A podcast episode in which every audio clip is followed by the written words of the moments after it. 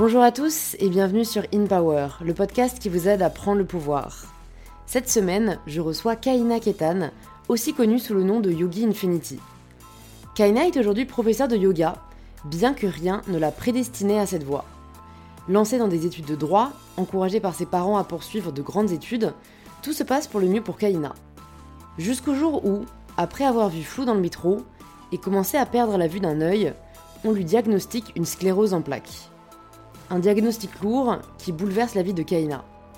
Elle décide alors de changer de vie du jour au lendemain et part, uniquement avec un sac à dos, direction la Nouvelle-Zélande. Je pense que c'est une chose à laquelle on a toutes et tous déjà pensé sans trop y croire, craignant les risques, préférant la sécurité.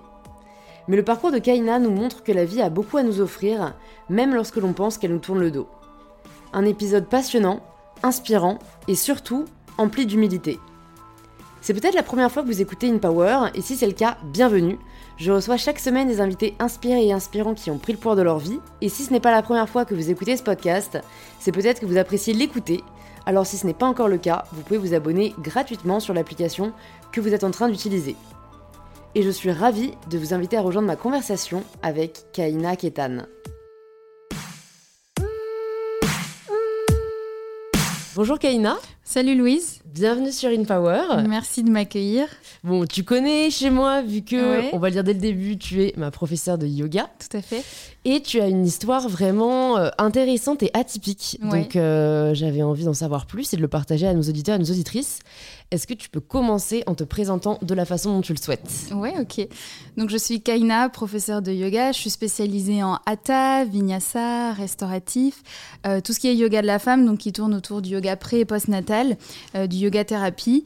Et j'organise aussi des séjours en France, des ateliers sur Paris, etc. Et tu, comment en es-tu arrivé là? J'aime bien savoir, tu vois, généralement, ça c'est toute ta partie professionnelle.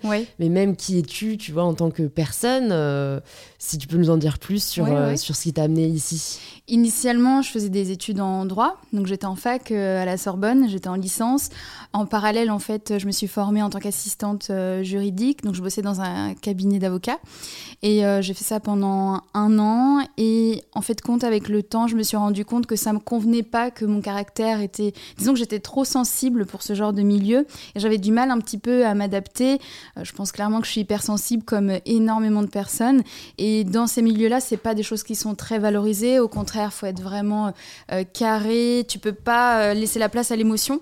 Et euh, ce manque de considération de l'humain, je pense que ça m'a vraiment heurté. Et à un moment donné, je me suis dit je, forçais quand même, même si je. Parce que bon, il y avait aussi cette volonté familiale de faire des études, de réussir, donc j'avais envie quand même de, suivre cette volonté-là. Et puis à un moment donné, mon corps m'a dit stop, donc euh, j'ai perdu la vue euh, d'un œil euh, subitement. Et c'est là qu'on m'a diagnostiqué une sclérose en plaques. Et là, c'était vraiment le choc pour moi. J'ai continué encore un petit peu et quand j'ai vu qu'en face c'était toujours aussi dur et qu'on me laissait pas la place en fait d'évoluer comme j'avais besoin, euh, là, j'ai dit, bon, bah, concrètement, je préfère tout arrêter. Euh, et j'ai donc. Euh, j'ai mis ma vie de côté un temps et je me suis dit je vais partir en voyage, j'ai besoin de temps pour moi.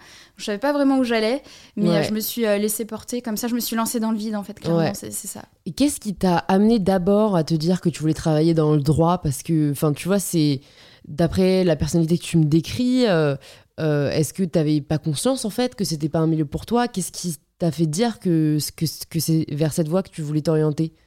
Mais en fait, ma mère, elle, voilà, c'est quelqu'un qui a réussi professionnellement et qui m'a fait, euh, euh, qui, a voulu me, me transmettre ces valeurs-là, des études, la valeur travail, et donc de me dire, ok, le droit, c'est vraiment un milieu qui est sûr, euh, tu vas avoir un travail derrière. Je pense comme beaucoup d'étudiants en fait, au final, où on se dit, ok, on, va avoir notre master et derrière, je vais avoir un poste et socialement, je vais être quelqu'un. C'est vraiment ça en fait. Et, du coup, quand tu, remets en perspective justement toutes ces valeurs et ces principes et te dire est-ce que ça me convient à moi, est-ce que ça vibre pour moi ou pas? Et là, euh, voilà, du coup, j'ai vraiment remis ça en question et, et, j'ai réalisé que ça me convenait pas et que c'était pas moi et que c'était la volonté de mes parents. Euh, cette réussite-là, c'était pas la mienne, quoi. Mmh.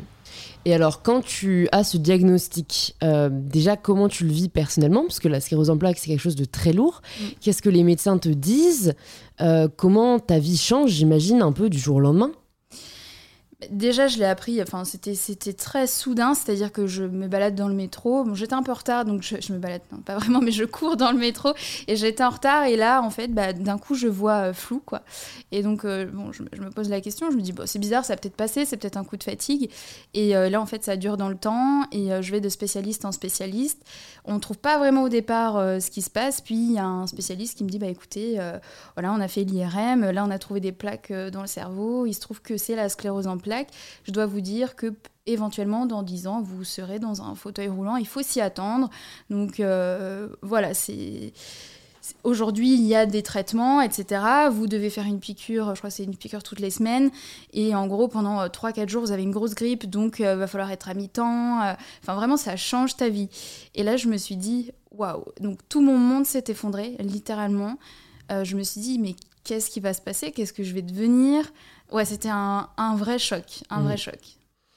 Et comment tu réagis? Parce que tu me dis que tu continues quand même à travailler.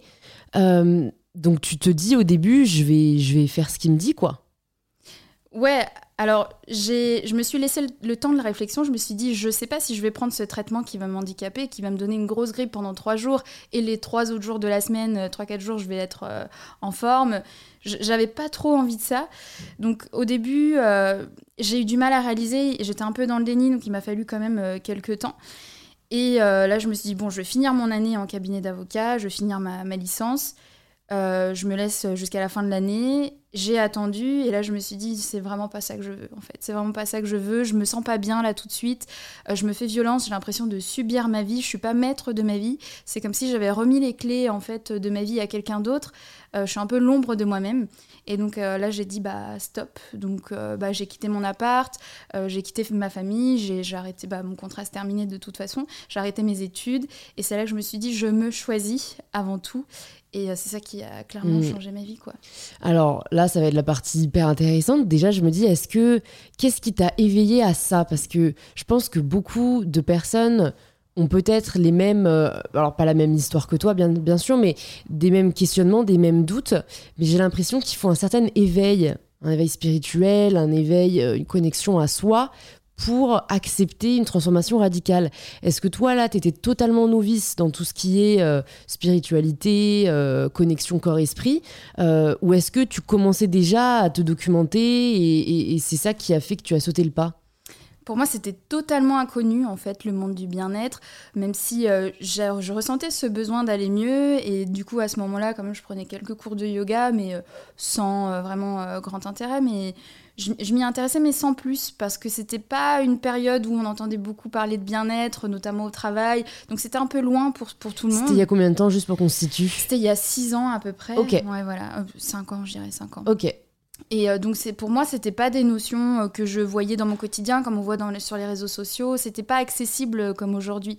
Et je pense que c'est vraiment la souffrance, tu vois, intense. À un moment donné, tu te dis c'est tellement dur, tu souffres tellement qu'il y a un truc où tu lâches. En fait, tu t'as mmh. juste pas le choix. Et pour moi, c'était une question de vie ou de mort, en fait, de me dire si je continue, c'est le fauteuil roulant, voire je sais pas ce qu'il y a après, tu vois.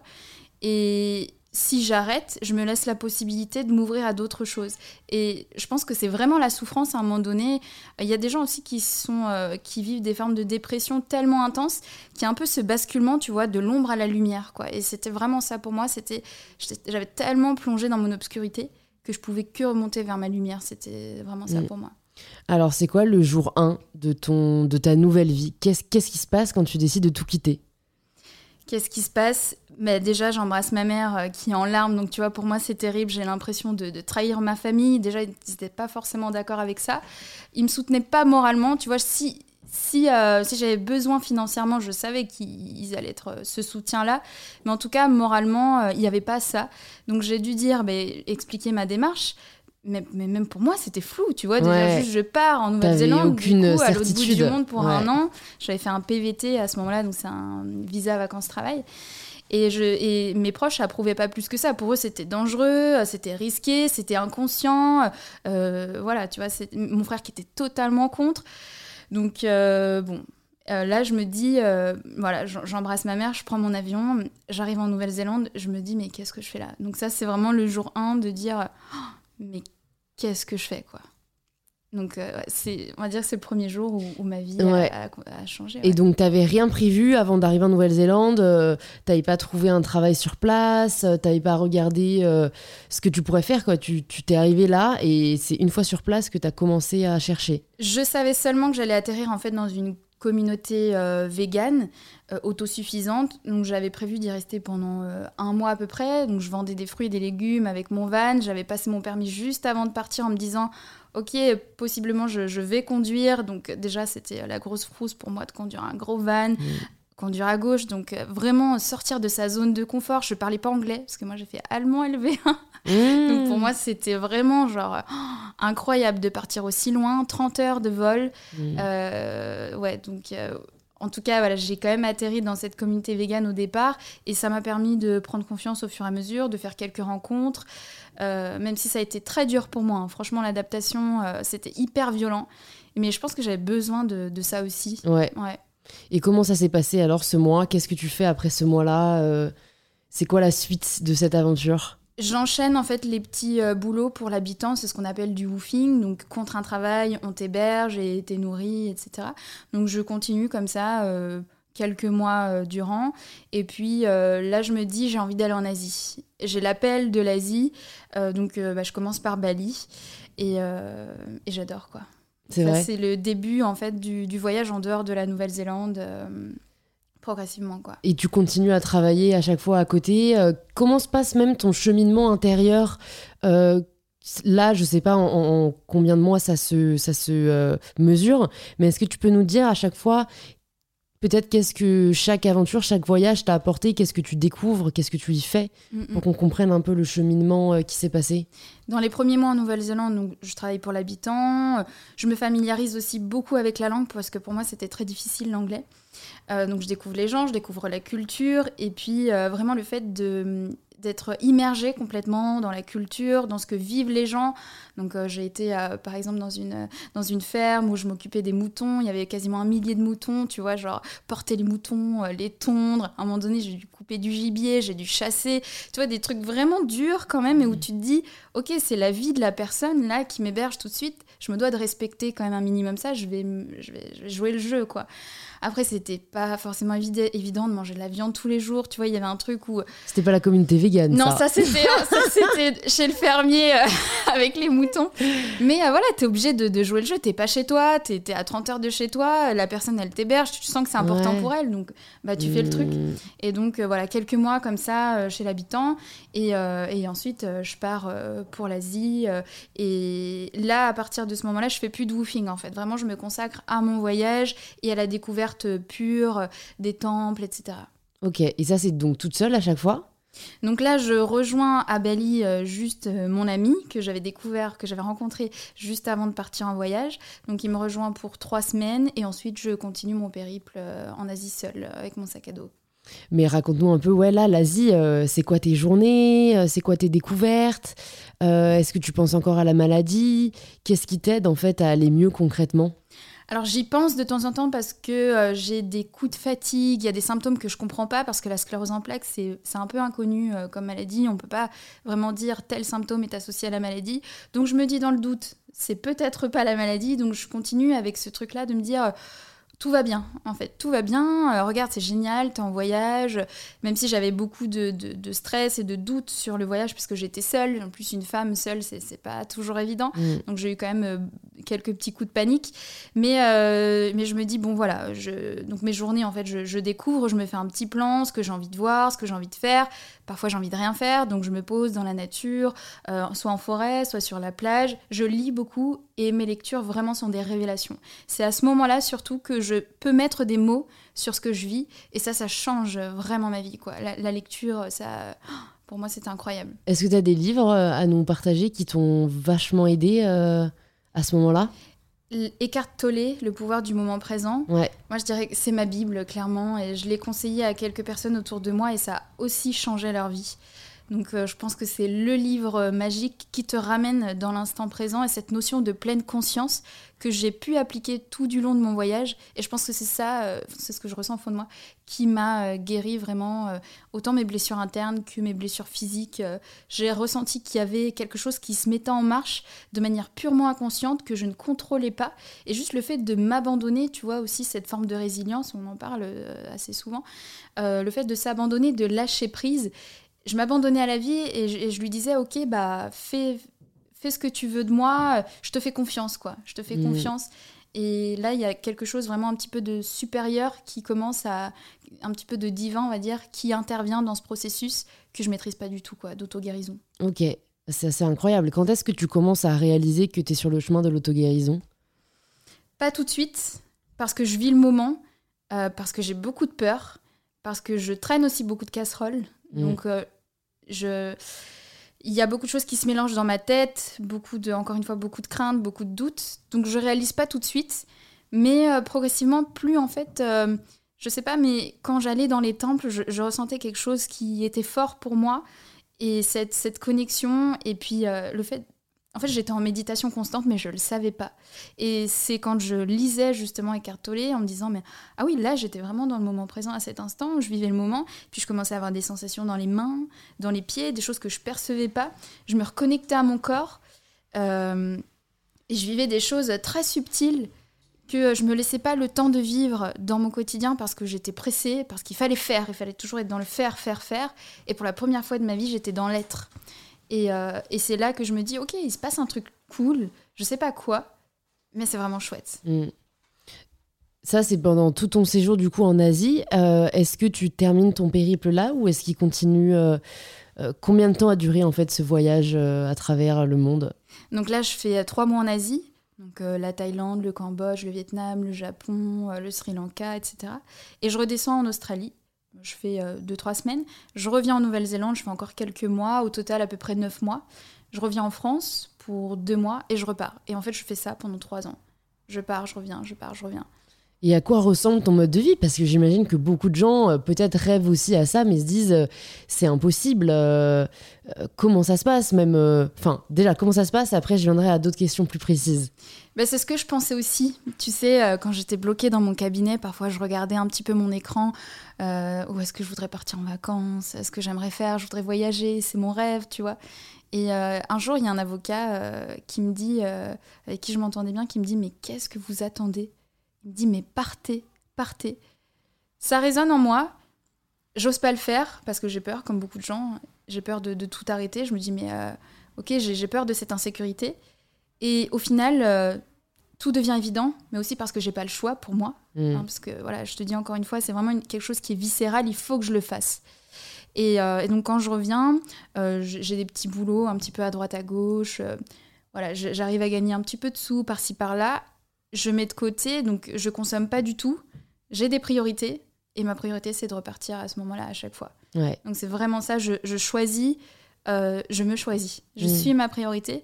Donc, euh, je mets de côté euh, tout ce qui est loisir et tout, et j'attends juste de repartir à chaque fois. Quoi.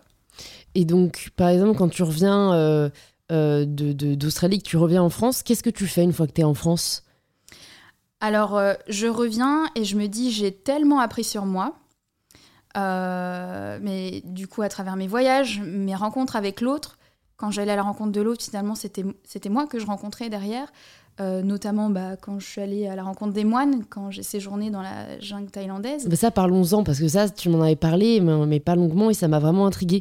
Comment tu arrives là? Euh, Même de manière générale, je me dis, comment est-ce qu'à chaque fois tu choisissais où tu allais aller?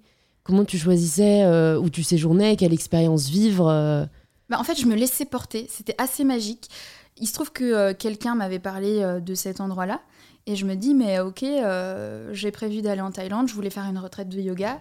Euh, pourquoi pas? Donc là, j'avais, j'étais rentrée de mon grand séjour et je faisais à ce moment-là les allers-retours. Et c'est durant cet aller-retour, je me dis, euh, ok, je vais rester deux mois en Thaïlande, deux, trois mois, euh, je vais faire ça et je vais aller dans la jungle thaïlandaise. j'étais en deuil à ce moment-là, j'avais perdu une tante qui m'était très chère et c'était encore plus intense pour moi d'y aller. Et vraiment, c'était difficile. C'était difficile. Mmh. Mais, euh, mais je l'ai fait et c'est comme si la souffrance à chaque fois me permettait d'aller dépasser, d'aller voir ce qu'il y avait derrière. C'était une opportunité, cette souffrance, pour aller toujours plus vers la lumière, tu vois. Dès que je voyais l'ombre, je voulais voir derrière. Je savais que derrière, il y avait un petit peu le trésor, quoi, en gros. Et comment tu fais pour voir cette lumière? Comment tu fais pour passer au-dessus de la souffrance? J'en ai pas conscience, en fait, du processus euh, dans l'instant, ça m'arrive encore. Euh, je le fais de manière purement inconsciente. Je me laisse porter et je fais confiance. C'est hyper étrange, mais euh, c'est comme si, voilà, donc je sais qu'il y a cette lumière en moi et je me dis, tout va bien se passer et constamment, c'est la vie m'apporte toujours ce dont j'ai besoin de vivre. Et donc j'y vais. Et peu importe l'issue, finalement, c'est ce que j'ai besoin de vivre. Donc je fais confiance et j'y vais. Et c'est que après que je me rends compte que c'est transformateur et je me rends compte de l'expérience, de l'expertise, de ce que je peux aussi apporter aux autres. Mais c'est vraiment qu'après, en fait. D'abord, mm. je vis le truc pour moi, je le digère. Et après, je me dis, est-ce que je peux l'apporter au monde? Comment je vais l'apporter? Comment je vais pouvoir aider à mon tour? Et c'est après que que progressivement je peux mettre les mots dessus aussi de ce que j'ai vécu. Et donc pour bien comprendre, euh, pendant euh, ces trois ans, euh, tu, tu, Bah oui, déjà je pense la plus grande question que les gens se posent, c'est financièrement comment tu fais? Est-ce que c'est à chaque fois sur place tu trouves un petit job?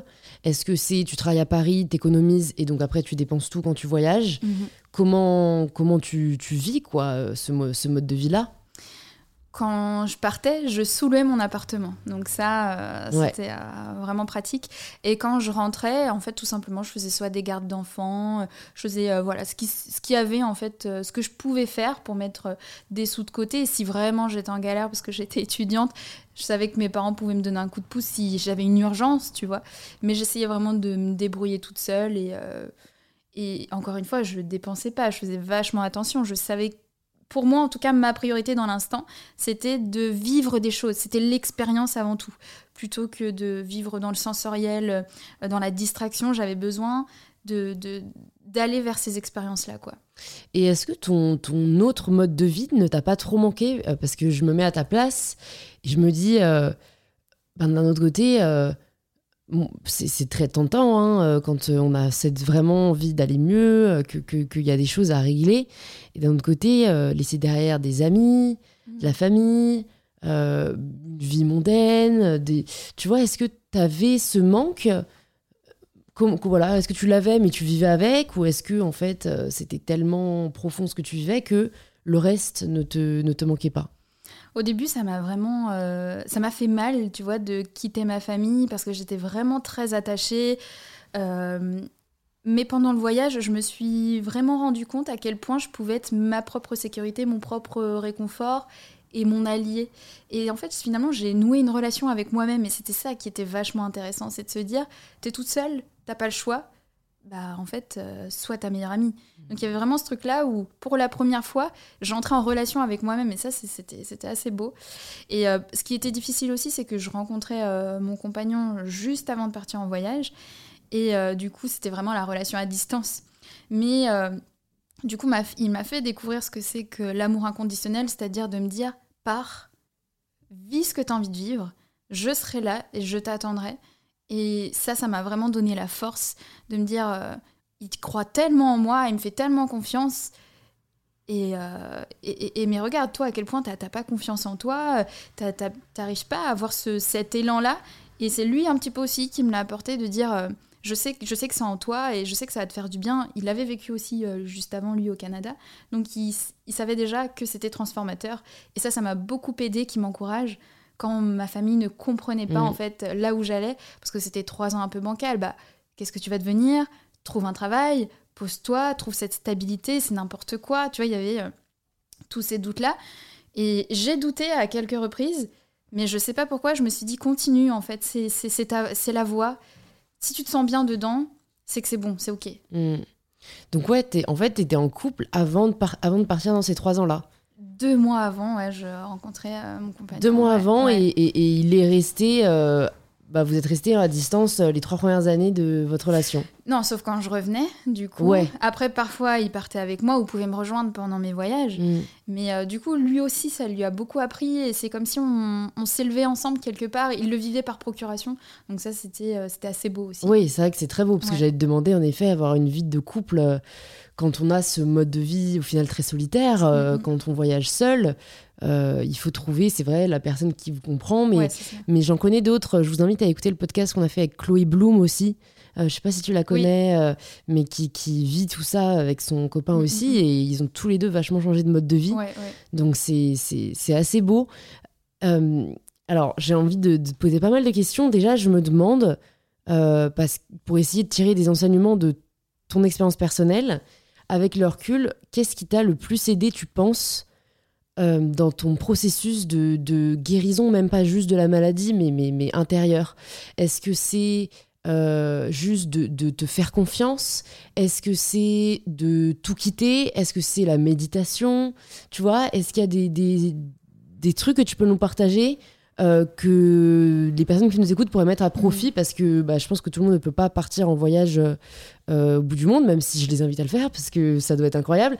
Mais voilà, est-ce qu'il y a des outils où tu ressens aujourd'hui que c'est ça qui t'a le plus aidé dans ta transformation? Ouais, clairement. La solitude. La solitude. N'ayez pas peur de rester seul.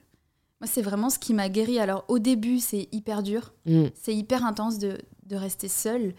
Euh, d'être seul avec soi-même. Mais c'est à ce moment-là que tu te regardes en face, en fait. Au début, c'était intense. Et au fur et à mesure, je prenais euh, cette habitude-là de me retrouver seule et de me dire, OK, c'est plutôt pas mal. J'ai certaines euh, réflexions, j'ai certaines réponses qui viennent à moi. Et c'est vraiment dans la solitude, finalement, que j'ai trouvé euh, les plus belles réponses à, Mm. à mes questions. C'est c'est fort, c'est fort parce que c'est vrai que c'est ce qui fait le plus peur. Ouais, totalement. Moi, je sais qu'à chaque fois que je suis seule, euh, c'est mes démons, quoi. Ouais, c'est ouais. mes démons et donc je fuis, euh, je fuis vachement ça. euh, sauf quand il y a une distraction, la lecture. Mm. Tu vois, parfois je me mens à moi-même. Je finis, j'adore être seule. je lis, je regarde des films, Ouais, j'écoute des podcasts, mais c'est pas la vraie solitude profonde. donc c'est c'est un message fort, je pense, que tu partages. Le plus simple, c'est la solitude en nature, moi, je trouve. Ouais. Ouais. Ça, c'est vraiment. euh, parce que, ben, en ville aussi, il y a les vibrations de la ville, c'est pas, c'est pas évident. Mais quand tu es dans la nature, ne serait-ce que juste d'observer comment fonctionne la nature autour de toi. L'enseignement, déjà, de, de la nature. Ne serait-ce que d'une petite fourmi, ça, c'est incroyable. C'est vrai que c'est très. c'est c'est- on n'a plus l'habitude du tout de ça. Mm, mm. On est tellement happé. Et moi, ma grande question, c'est est-ce qu'un équilibre existe, quoi? J'ai, moi, après, j'ai toujours été un peu manichéenne, mais j'ai l'impression que soit tu choisis la vie qui peut hein, épanouir euh, de, de la personne euh, voilà, qui fait des projets qui la passionnent, euh, qui vit à 100 à l'heure, qui va dans une grande ville et, qui a plein d'amis, et, mais qui a potentiellement vachement de névrose, euh, ou, ou la, la, la personne qui choisit, enfin dans mon entourage c'est vraiment ça quoi, qui vit euh, comme euh, toi ou comme Chloé, euh, qui voyage à travers le monde, qui ont l'air hyper apaisés, hyper sereins, et d'un autre côté je me dis mais, mais putain je suis pas prête à renoncer à tout ça, et, Ouais, ouais. et si moi, ça m'arrivait pas cet éveil, et si, euh, euh, tu vois, est-ce que, est que tout le monde, toi, tu penses, peut vraiment connaître cette, euh, cette transformation? Mais maintenant, je voyage plus autant. Ouais. Et je dirais que ce qui peut euh, faire la différence, c'est trouver de bonnes habitudes dans son quotidien. Et la méditation et le yoga en font partie. Parce que parfois, j'ai pas besoin de voyager. Juste, je me mets en méditation et je retrouve les sensations. Hmm. Juste ça, déjà, et c'est une forme de solitude aussi, hein, de se mettre en méditation. Euh, autant, alors on pense souvent que la méditation, c'est se renfermer sur soi-même, mais alors c'est mieux se regarder pour mieux s'ouvrir euh, au monde et mieux s'ouvrir aux autres. Ça, c'est super important comme notion. Et finalement, quand euh, tu trouves ces habitudes de vie en te disant, voilà, là, euh, j'ai mon rituel de méditation, de yoga, tu trouves cet équilibre entre, souvent on dit les énergies yin, yang, et tout ce qui se bouscule autour de nous. C'est vrai que c'est une société qui nous demande toujours de d'être de, mieux en mieux, d'être dans le faire, toujours plus. Et dans Ouais. la comparaison aussi, ça, c'est pas, c'est Ouais. pas facile. Ouais. Et là, d'un coup, tu te dis, euh, voilà, ton, ton, ton seul, euh, euh, ta seule euh, comparaison, en gros, c'est toi, en fait. Tu te regardes toi et tu te dis, euh, qu'est-ce que je peux faire pour améliorer mon quotidien? Ok, j'essaye la méditation, j'essaye telle thérapie, la sophrologie, enfin, peu importe. Et je vais mettre en place des habitudes qui vont faire que j'arrive à me recentrer, j'arrive à m'ancrer et j'arrive à vivre plus en équilibre et moins dispersée euh, en étant par-ci, par-là. Mm. Ça, c'est vachement important. Qu'est-ce qui est le plus toxique, tu penses, dans nos sociétés euh, dont toi, tu as appris à te séparer et peut-être tu aurais envie d'encourager les personnes qui nous écoutent à, se séparer ou en tout cas à vraiment faire attention Hum, Ce qui est plus toxique. Alors, je pense que c'est aussi les, mauvaises habitudes, en tout cas pour moi, de penser. Alors du coup, ça ne concerne pas directement la société, mais d'une certaine manière, si, parce que j'étais très perméable en fait à tout ce qui se passait autour de moi, puisque je suis hypersensible. Donc c'était difficile pour moi de mettre cette barrière-là. Et du coup, tu sais, tous les événements, toutes les actualités, je les prenais directement vraiment en pleine face et euh, en mode éponge, quoi. Et donc le fait de te recentrer, de revenir à toi, ça te permet aussi de faire un tri entre tes pensées, entre ce que tu as envie de prendre de l'extérieur et ce que tu laisses de côté. Donc la société, elle est ce qu'elle est. Hein. On va pas remettre en question euh, ce qui se passe, euh, ni les actualités. Mais à un moment donné, c'est à toi de faire le choix de ce que tu laisses entrer dans ta vie et de ce qui te sert et te dessert. Et là, quand tu te choisis, tu sais ce qui est bon pour toi et ce qui est mauvais pour toi. Donc euh, bah, si je choisis de pas euh, écouter les actualités, si ça me dessert dans mon quotidien, si ça me met euh, mal le matin, bah oui, ça je vais mettre ça de côté et je vais me consacrer à ce qui est euh, essentiel. Et c'est vraiment quand tu te ressens, quand tu reviens à toi, tu sais ce qui est essentiel pour toi et tu arrives à faire des, choix, à prendre des décisions et à prendre aussi la responsabilité de, de, ces décisions finalement. Ouais, c'est vrai. Et c'est dur, de, dur de les endosser. Et parfois, je trouve ça dur aussi de de, savoir, tu vois, parce que il euh, y, a une phrase euh, de, de alors je sais pas si c'est de Jonathan lui-même euh, que j'ai aussi reçu sur mon podcast, mais qui, parle beaucoup de méditation et qui, qui enseigne la méditation. Privilégier l'utilité à la vérité. Et j'essaie vraiment de me la répéter, mais le fait est que parfois, tu ne choisis pas, je trouve, ce que tu penses.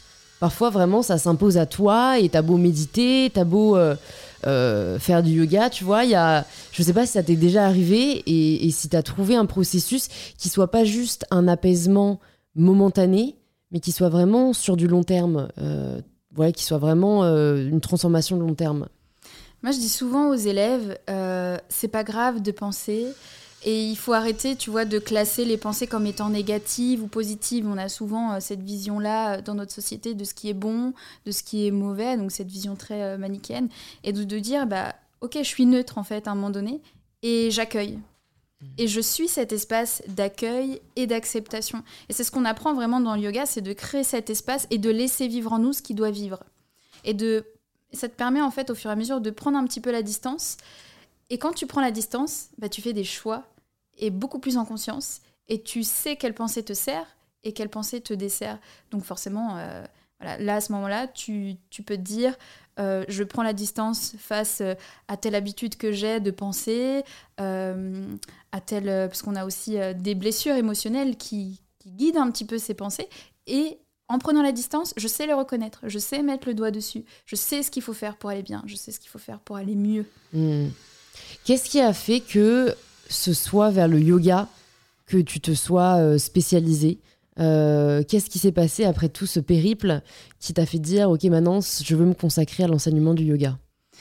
Alors, c'est particulier parce que pendant mes voyages, alors j'adorais pratiquer, même quand je rentrais, je pratiquais, mais je me suis jamais dit, euh, je veux être prof de yoga. Déjà, déjà à l'époque, il y avait moins de formations qu'à l'heure actuelle, c'était moins connu, on voyait pas autant de profs sur les réseaux, il y avait moins cet engouement. Euh, mais je me suis dit, le yoga, c'est euh, un bon moyen de transmettre ce que j'ai à transmettre. Déjà par le corps, parce que j'avais expérimenté ce que c'était que de revenir au corps, de m'ancrer, et ensuite de remonter vers plus de conscience. Donc pour moi, c'était vraiment un bel outil euh, pour avancer et pour aussi faire comprendre aux gens de manière très simple, tu vois, pas avec des grands mots, pas avec des grandes thérapies, mais d'essayer de, faire euh, ressentir aussi ce que, ce que moi j'avais ressenti pendant ces voyages, de le fait de revenir à la terre. Quoi. Ouais. Et donc aujourd'hui, euh, c'est bon, une question assez compliquée, mais est-ce que tu as, hum, as, complètement arrêté les suivis par rapport à ta maladie? Est-ce que tu sais où ça en est? Est-ce que tu sais si ça s'est résorbé? Euh, Voilà, comment Parce que c'était ça le point de départ quoi, de, de tout ton chemin. Bah, je fais une IRM de contrôle chaque année. Donc, euh, mais euh, j'ai décidé en conscience, alors je dis pas que c'est bon pour tout le monde, hein, loin de là, j'ai décidé en conscience de ne pas prendre de traitement. Jusque-là, je touche du bois, j'ai pas eu euh, de deuxième poussée. mais moi, ce que je ressens, c'est que tant que je suis bien, euh, que je suis la, voix qui m'appelle, la voix du cœur en tout cas, ça me convient et, pas de regret. Quoi. Ouais, ouais. Bah, j'ai l'impression que c'est le stress qui est à la source de tellement de mots. Ouais, de tellement de mots et c'est et, c'est vrai que ça me fascine beaucoup les personnes qui j'ai l'impression que les personnes qui arrivent à avoir cet état de bien-être permanent n'ont aucun mot, quoi. Aucun, mal, du coup. Euh, donc je sais pas si c'est utopique, hein, mais de l'extérieur, j'ai vraiment l'impression que c'est ça qui permet euh, de vivre une vie euh, sereine et épanouie. Alors, euh, moi, je pense que pendant toute la vie, on expérimente des blessures, on est là pour ça, hein, sur cette terre, et qu'elles euh, se présentent au fur et à mesure, au fur et à mesure des événements. C'est impossible, en fait, de pas euh, avoir, d'avoir aucune blessure, sauf quand on est vraiment pleinement illuminé et qu'on est dans l'éveil. Ça, c'est le cas pour certaines personnes, mais c'est relativement rare. Mmh. Et même si on paraît apaisé, en fait, on a toujours un truc à régler. Euh, et, c'est le jeu. Et c'est plutôt pas mal, tu vois, dans le fond, parce que c'est ça qui te fait avancer, c'est ça qui, te permet de continuer le chemin. Et c'est ça qui éclaire le chemin, moi, je trouve. Tu vois, les blessures, de se dire, ok, j'ai vécu telle situation de rejet, d'abandon avec telle ou telle relation. Je sais ce que j'ai à travailler. Je sais que si je travaille dessus, derrière, c'est beau ce qui m'attend. Hmm. C'est vraiment ça, c'est que ça te montre le chemin. Et euh, ouais, je pense que c'est plutôt une, apparence. C'est rare d'être complètement. Euh, puis d'ailleurs, c'est pas du tout le but de ces thérapies euh, méditatives ou du yoga d'être complètement zen. Au contraire, c'est vraiment d'être cet observateur et d'être vraiment conscient, tu vois, de ce qui se passe autour de toi, en toi, de vivre en harmonie avec toi-même, avec les autres, de vivre en amour. Mm. C'est vraiment ça. Et de pointer du doigt ce qui va pas, de mettre la lumière dessus. Ok. C'est très, c'est très beau. Est-ce qu'il y a des enseignements, des enseignants, des philosophies que tu as découvertes au fur et à mesure de ton parcours qui t'ont, qui t'ont aussi beaucoup apporté, euh, dont tu aimerais nous parler ou mentionner? Alors, euh, il y a un chiropracteur euh, que, que j'allais voir régulièrement. Bah, du coup, je lui rends hommage parce qu'il est décédé du Covid en mars dernier. Et lui, il a vraiment changé ma vie. Donc, euh, il m'a amené vers les préceptes du bouddhisme, en fait, euh, mais de manière très soft. Euh, il me donnait juste des petites idées, des petits points à travailler, puis moi, j'allais avec mes lectures, avec mes méditations, j'allais vraiment à la recherche de tout ça. Il pouvait me lâcher une phrase, un mot, et moi, pendant six mois, ça tournait dans ma tête. Tu vois, il y avait vraiment toute cette réflexion et ce travail. Et c'est vraiment quelqu'un qui m'a beaucoup aidée. Euh, ouais, je, pourrais dire que c'était euh, vraiment un, maître. Hein, euh, mm. voilà, ça c'était vraiment quelque chose. Et puis, encore une fois, mes, mes lectures. Et j'aime beaucoup Arnaud Rioux, ce qu'il partage. Je trouve ça vraiment beau. Je le connais pas du tout. Ouais, ouais, c'est. Euh, bah, il, a sorti euh, quelques livres, euh, dont un livre sur le chaman, je sais plus le titre exactement. Là, il a sorti un livre, L'aigle et le condor, la prophétie de l'aigle et du condor. Donc, ça, c'est vraiment des. C'est quelqu'un, en tout cas, que. Mm. J'aime beaucoup son enseignement, j'aime beaucoup ce qu'il partage, sa manière de le faire, en tout cas, avec beaucoup d'humilité. Puis euh, voilà, pour répéter, écartoler, euh, ça j'aime beaucoup. Et Deepak Chopra aussi.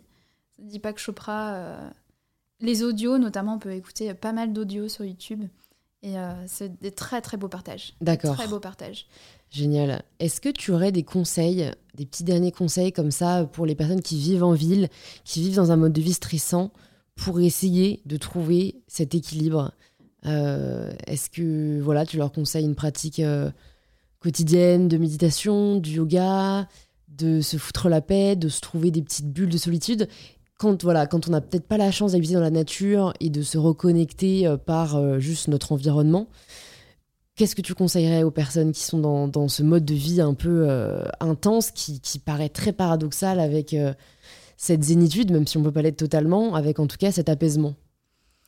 Déjà, je commencerai pas ma, ma, phrase par il faut parce que on a beaucoup dans le développement personnel de il faut faire telle ou telle chose pour être euh, en équilibre, pour être zen, pour être Déjà, faut retirer tout ça parce que je trouve que c'est hyper culpabilisant, tu vois, de dire mais moi j'arrive pas à méditer, moi j'arrive pas à faire mon yoga, moi j'arrive pas à juste faire ce qui vit pour nous. Si t'aimes peindre, si tu peux en pleine conscience, mais c'est génial déjà. Si t'aimes dessiner, si t'aimes marcher, marcher en pleine conscience, c'est de la méditation.